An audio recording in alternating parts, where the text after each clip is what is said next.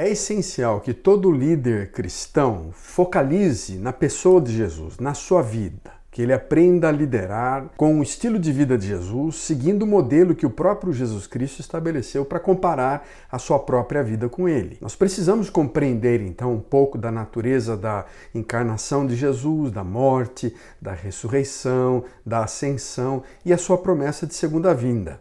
Jesus Cristo para nós sempre vai ser um modelo de liderança. Nós devemos observar mais atentamente ao próprio estilo da vida de Jesus Cristo, sua encarnação, sua forma humilde como ele nasce em Nazaré, sua paciência e dedicação como marceneiro, aquele período longo de jejum e solitude, suas noites de oração, aqueles períodos de ensino antes da tomada de decisão importante, a sua ação diante das acusações, a paciência, a misericórdia com o povo povo, nas questões simples da vida, o sacrifício na cruz do Calvário. E tudo isso nos encoraja, então, a um modelo de liderança mais robusto, mais eficaz, mais cristão, mais saudável. O mero conhecimento dos conceitos teológicos, teóricos da espiritualidade, sem a prática do evangelho, produzirá um tipo de liderança que não é cristã, que é mais humanista, que é mais empresarial, que é mais organizacional. O estilo de liderança de Jesus, ele se expressa não apenas em estratégias práticas, mas numa semelhança com a própria vida de Jesus Cristo no dia a dia da nossa existência. Não adiantará nada o conhecimento dos ensinos de Jesus se nós não aprendemos a viver o seu comportamento, sua forma de ser. A mensagem do Evangelho é a própria pessoa de Jesus Cristo. Você percebe quando Paulo fala em Filipenses capítulo 1, portanto, para mim o viver é Cristo, morrer é lucro. O ponto de partida, então, a chegada da história do Evangelho é o próprio Jesus Cristo. Em 1 Coríntios capítulo 15, 14, você observa Paulo dizendo que e se Cristo não ressuscitou, é vã a vossa pregação e é vã a vossa fé. Sem Jesus Cristo não há cristianismo. E as implicações disso são enormes quando a gente pensa na vida de Jesus, as implicações da sua vida para a nossa liderança. Em primeiro lugar, a liderança precisa ser marcada, influenciada pelo próprio conceito da encarnação de Jesus Cristo. O que significa encarnação? João capítulo 1, 14, o texto fala que Jesus se tornou carne, ele habitou entre nós, ele fez seu tabernáculo em nosso meio, ele se torna gente, ele se identifica com a humanidade, ele é igual, ele é perto, ele está próximo, ele é igual, ele é gente como a gente. Então é um ato em que Deus se restringe aqui ao corpo humano, Deus está dentro de um corpo humano trazendo a sua missão é aquilo que a gente pode chamar de uma intromissão de Jesus. A encarnação de Jesus é a própria expressão desse longo processo em que Deus, o Criador, vai atravessando as portas da eternidade, penetra na história da humanidade, através de visões, de manifestações de anjos. E agora Jesus, encarnado, ele é presente, ele se encarna missionalmente, ele se encarna numa comunidade, ele se encarna mergulhando na história de um povo. Ele conhece a cultura desse povo, ele vive e assimila essa cultura. Ele vive numa cidade pequena do Oriente Médio, conhecendo seus valores, compreendendo suas crenças, se engajando com a cultura e com os assuntos relevantes do dia a dia. Jesus demonstra então para nós o que é entrar, o que é se encarnar, o que é ser um líder dentro de uma cultura. Esse Deus homem entra na, no mundo, vive uma vida de sacrifício, enfrenta tentações, experimenta o luto, a dor, a raiva, as angústias, os sentimentos e a morte humana.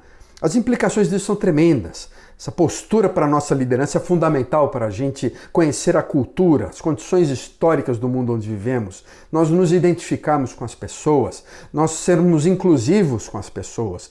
Como é que nós podemos obedecer Jesus? Desenvolver um estilo de liderança cristã sem compreender essa presença encarnacional de Jesus na sociedade. Isso vai nos ajudar a nos relacionar melhor com as pessoas, inserindo-nos melhor nos seus contextos, compreendendo suas circunstâncias, entendendo melhor suas fraquezas, suas emoções, suas inseguranças. Além disso, nosso modelo de liderança é impactado pela morte de Cristo. Sem a cruz, o cristianismo apenas é uma outra forma de religiosidade, de espiritualidade. O cristianismo, nesse sentido, é diferente de todas as outras religiões. Ele não fala apenas de sucesso, há um aspecto central da morte, da tragicidade da vida. O ser humano, ele precisa entender esse lado trágico da vida. E a morte revela os nossos modelos falhos, os resultados que muitas vezes para nós são ambíguos. O nosso sucesso é passageiro, a nossa fama é transitória. Nada vai nos levar à perfeição, porque a morte é um sinal visível de que nenhuma das nossas realizações se encaixa plenamente no reino de Deus. Tudo acaba com a morte. A cruz, então, é a perfeita demonstração desse aspecto da liderança, em que ele é centrado no amor de Deus, na misericórdia de Deus. É uma, é uma demonstração histórica e revela, por um lado, a, a grandiosidade de Deus, a justiça de Deus e ao mesmo tempo a profundidade do seu amor, a grandeza do seu amor. A cruz é um lugar onde nós somos aceitos, somos amados, encontramos o perdão e é o único centro da história da humanidade. A igreja, então, ela é portadora de uma visão simbólica de liderança a partir de um modelo, de um significado na cruz de Jesus Cristo. O sofrimento faz parte, a morte faz parte, ele não pode ser negligenciado. E não há apenas histórias de sucesso, mas há um aspecto de paixão, de sofrimento na liderança. Vivemos então este evangelho que nós nos identificamos com a comunidade em que vivemos debaixo do impacto da cruz. E o líder então, ele precisa se esvaziar de si mesmo, sacrificando-se muitas vezes por amor ao significado, à profundidade da vida, ao perdão, à cura ele, ele percebe essa vulnerabilidade, ele percebe que há elementos que precisam morrer na sua própria liderança para ele ser mais parecido com Jesus Cristo. Além disso, precisamos de um estilo de liderança fundamentado na ressurreição de Jesus. A mensagem do Evangelho é estéreo sem essa palavra de Cristo. Sem a ressurreição, a fé que nós temos é vã. Sem a ressurreição, a mensagem da cruz é incompleta, ela é ilusória. A cruz mostra o sacrifício, perdão, a fraqueza, o sofrimento, mas a ressurreição demonstra a vitória do Messias, a grandeza de Deus, o poder, a glória de Deus. A jornada não termina com a morte, é apenas uma passagem. Nós enfrentamos lutas, mas haverá uma vida eterna. A igreja promove então essa liderança de um Cristo ressurreto. A ressurreição ressalta a presença do reino de Deus. E nós como cristãos, nós temos que considerar sempre esse elemento reino. Isso é muito visível nas histórias de Jesus. Há várias parábolas dedicadas a esse conceito do reino de Deus entre nós. Esse reino de Deus que não tira as pessoas do mundo, mas que traz a presença da justiça, da paz, da bondade, da retidão. E estes são alguns valores do líder cristão. Nós não estamos apenas para tratar de temas secundários como justiça, paz, retidão, amor, diante do nosso sucesso, construções, dinheiro e recursos. Não, isso é central. Os valores do reino são fundamentais para a gente compreender. E eles representam a vinda do reino de Deus, através do poder da ressurreição. E o poder da ressurreição que age em cada um de nós como líderes. Precisamos de um estilo de liderança também impactado pela ascensão de Jesus Cristo.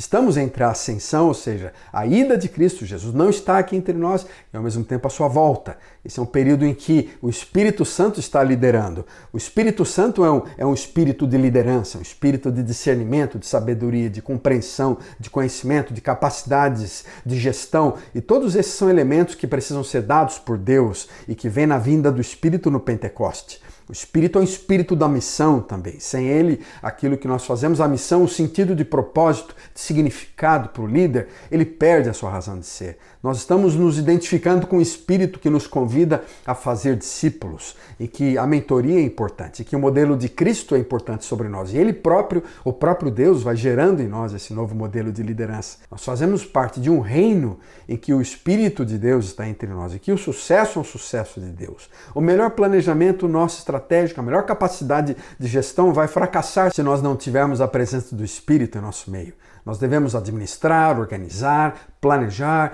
treinar, nos esforçar, nos dedicar à liderança, trabalhar duro, mas estejamos conscientes da dependência que nós temos do poder da graça da própria pessoa de Deus, que é o Espírito em nosso lugar, em nosso coração. Além disso, o estilo de liderança ele deve ser impactado pela segunda vinda de Cristo. Jesus Cristo prometeu que ele voltará, que o fim virá. E há um aspecto profético na mensagem, escatológico, como assim nós dizemos, aspecto da esperança, aspecto da concretude do reino, da plenitude do reino, da recriação de toda essa história de Deus. O evangelho precisa ser pregado de uma forma escatológica. Há um clímax, há um the end, nós estamos a caminho. Haverá mais poder, majestade, glória que serão reveladas com o retorno de Deus e com o estabelecimento da presença do reino de Deus. Então nós fazemos parte de um reino e a lógica da missão desse reino é que o verdadeiro sentido da história, da vitória humana, foi descoberto em Jesus, na sua morte e ressurreição, e se concretizará com o seu retorno. A questão do objetivo da história é fundamental quando nós pensamos em liderança. A volta de Cristo essa promessa escatológica do final da história e um the end bonito, um the end grandioso que a Bíblia nos fala, é a melhor conclusão para a gente entender e para a gente ser motivado naquilo que nós fazemos e na persistência que nós temos no dia a dia e no desejo de nós sermos bons líderes. A vinda de Cristo, então, nos dá coragem e objetivo e propósito para a vida, na história, para a sociedade, para a história humana, para que nós enxergamos ela com esperança, com expectativas de que Deus está estabelecendo o seu reino.